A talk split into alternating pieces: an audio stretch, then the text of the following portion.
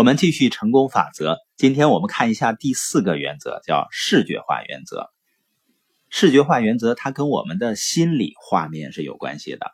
概括来说呢，就是为你想要的事物找出一幅清晰的心理画面，让它充满感情。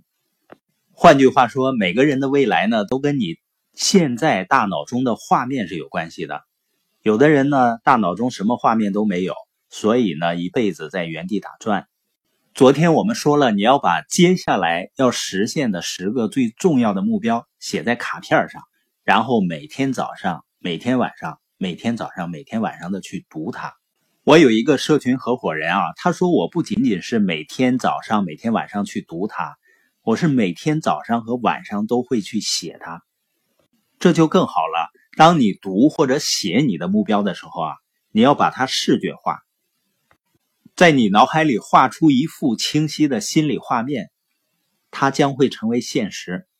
因为我现在在进行一个健康塑形的体重管理方案，所以在我的卡片上呢有一个一百天的目标，就是一百天以后呢我会减掉脂肪十二斤，增加肌肉呢十三斤。熟悉我的人都知道，我的身材实际上是挺魔鬼的，但是呢由于饮食习惯。包括运动习惯的问题，我的内脂比较高，所以每当我看到卡片上我的这个目标的时候呢，我的脑海里就会浮现出一百天后我的身材很有型的那个画面。这个呢，就是我们说的视觉化原则。第五个原则呢，就叫指定原则。指定原则的意思是从你口中说出的每一句话都会发生，因此呢，你要小心你说的话。我相信呢，人们违反这个原则比违反其他任何原则都更多，因为我发现很多人啊，在大多数情况下丝毫不注意自己所说的话，而我呢是很注意我说出的话的，因为我相信无论你说出什么，它都将会变成你生活中的现实，所以要小心自己说的话，你说出什么就得到什么。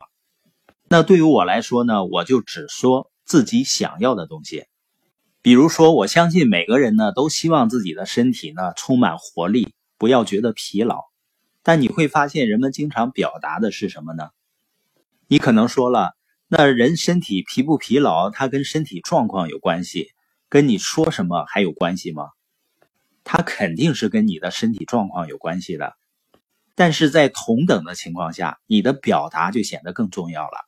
所以呢，我希望我自己的身体充满活力。有无穷的能量，那我也要经常这样去表达。而正是由于我经常这样去表达呢，所以我就会愿意去管理自己的健康。所以，如果你决定在你生命中拥有无限的能量，直到最后一天，这是你的目标、你的远景、你的梦想，那你要怎么说呢？如果你不想感到疲劳，如果你不想沮丧，你就不要总去说这些事情，因为我不愿意感觉累。我也不愿意呢沮丧，所以呢我不谈论沮丧，我不谈论大多数人时常谈的话题。如果有的时候呢，在某个情形下，你想了或者谈论了自己不想要的东西，你要问自己一句话：这真的是你想要的吗？有一个女孩呢，她参加了夏令营，听到了这些内容。她以前呢成绩是平平的，通常呢不是 C 就是 D。从夏令营回到家以后呢，他相信自己能够学得更好。有一天呢，他参加考试，这之前啊，他真的非常用功。可是，一进考场呢，他的大脑似乎被冻住了。考过试的朋友都知道，有的时候你明明已经很努力，但是你所学的东西呢，似乎在脑子里冻住了，无法取出来。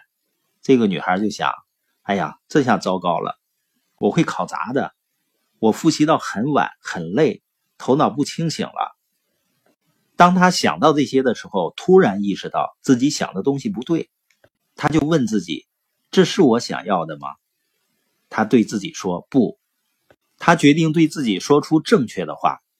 他对自己说：“啊，我已经学习过了，我投资了很多的时间和精力，我明白题目的，我很冷静，我已经准备好了，我会做得很好的。”这次考试呢，他后来得了 A，所以说呢，你想要什么就要去谈论它，正确的谈论它。